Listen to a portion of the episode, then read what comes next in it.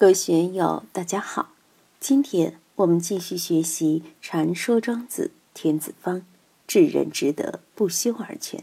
第三讲，庙堂气、英雄气、山林气，第九部分。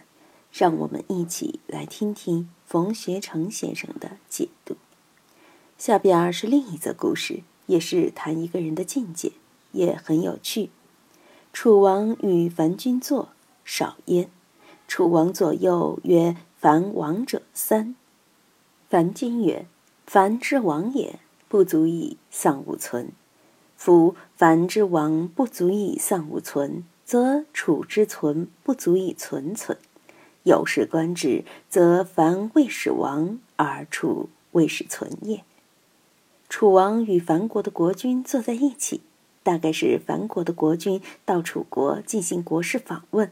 在楚国做客，樊君在和楚王会谈时，楚臣对楚王报告说：“樊国已经被别国灭了。”樊君不动声色，照样和楚王交谈。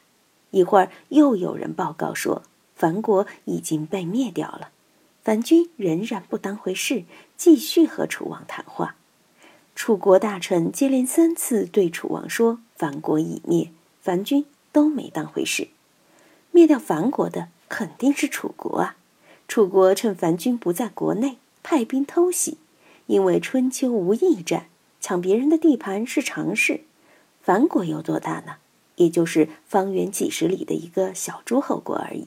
所以，楚国的左右对樊军说：“你们国家已经灭亡了。”连续说了三次以后，樊军才开始回答：“樊国的灭亡不能丧失我的存在。”我不是还坐在这儿吗？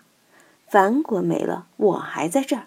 如果樊国的灭亡不能丧失我的存在，那么楚国的存在也不会使我感觉到其存在。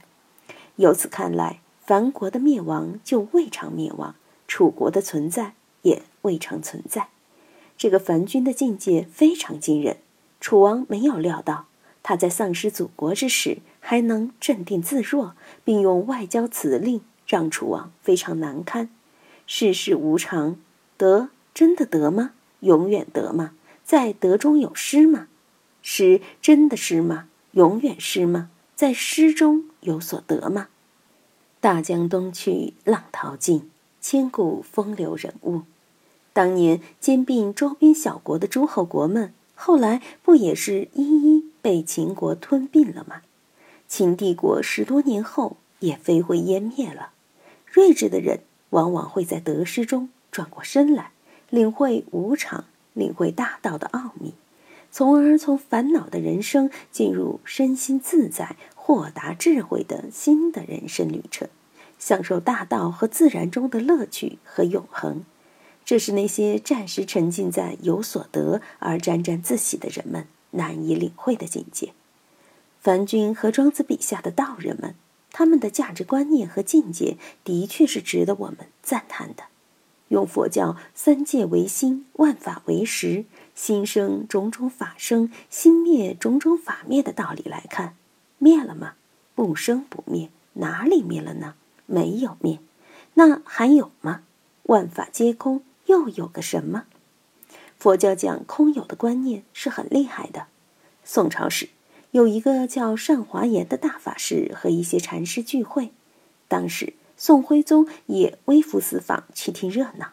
这位善华严法师对禅宗的人说：“听说你们禅宗的棒喝很了不起，如果你喝一声，能够把我们华严宗的四教义都包含进去，那我就承认你们禅宗了不起。”如果不能包含华严宗的四教义，那禅宗就是邪门歪道。东京静音寺的继承禅师就说：“好，我给你表演一下。”张嘴大喝一声后，就问上华严：“你听见没有啊？”他说：“听见你喝了一声。”禅师就说：“你听见了，就是有，就能入小乘教。”又过了一会儿，禅师又问：“你现在听见没有？”他答道：“没有听见什么。”禅师说：“没有听见就是空，能入大乘始教。”过了一会儿，又问：“刚才那一声到底有没有啊？”答道：“有啊。”又问现在有没有呢？答道没有啊。禅师说，尽管现在没有，但不能否认刚才那一刻有，刚才那一刻现在没有了。这就是非空非有，能够入大乘中教。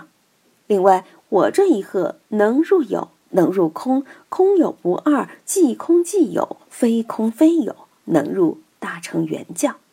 非但这样，这一刻还能够这样，能够那样，说了很多，把那位华严宗的法师说得云里雾里。皇上听到了，也觉得这个人嘴巴好厉害。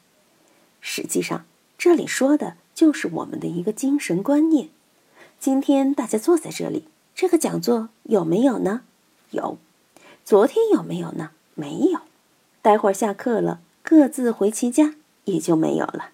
当我们的注意力放在某个地方的时候，这个地方就是有；我们的注意力放到另外一个地方时，原来这个地方就空了。我们所留意的地方就成了有。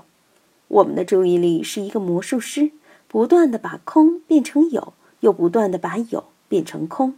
只有你的注意力在那个地方时，那个地方才有。以这种方式谈佛教的空有关系，就非常清楚明白，而且。摒弃了不少理论上不切实际的东西，特别是很多哲学上的、玄学上的内容，经常要把人的头绪弄乱，弄不清楚怎么回事。注意力的展开、生灭、来去，就能把很多事情说明白。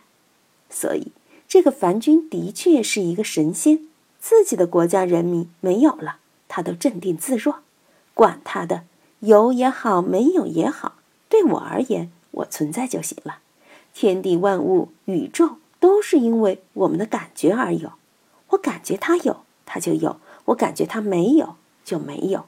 我们现在坐在室内，没有感觉到太阳的存在，但一出门就感觉到烈日当空，把人晒得受不了，一下就感觉到太阳好厉害。坐在教室里又有空调，谁感觉到烈日呢？因为它没有刺激到你。今天我们说广州城里有什么事，也不觉得有什么。你没有遇到那个事，就不觉得有；撞上了那个事，那个事就有了。樊君说：“现在我在楚宫里做客，樊国灭不灭亡和我不相干，樊国存不存在不影响我的存在，我的存在也不影响楚国的存在，楚国的存在对我来说也是不存在，不存在对我来说。”也是不存在。当然，这个樊君也有战国时纵横家的辨识之说的味道。但是我们要留意，《战国策》的纵横家们的语言是事不关己的。对樊君而言，他的国家、他的家产被别人端了，被别人霸占了，还能不动心？这个修为就了不得。庄子里讲的故事都会给我们一个示范，一个境界，让我们去体会。所以，我们要用自己的心，用自己的情感去体会。如果我们能够进入这样的境界，在社会上生活就会很愉快。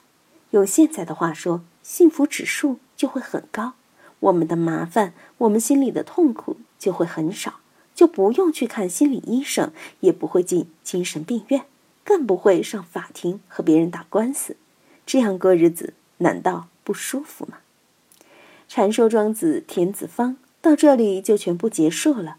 欢迎大家在评论中分享所思所得。各位也可以通过我的另一个专辑《庄子原文三十三篇朗读》通听原文。我是万万，我在成都龙江书院为您读书。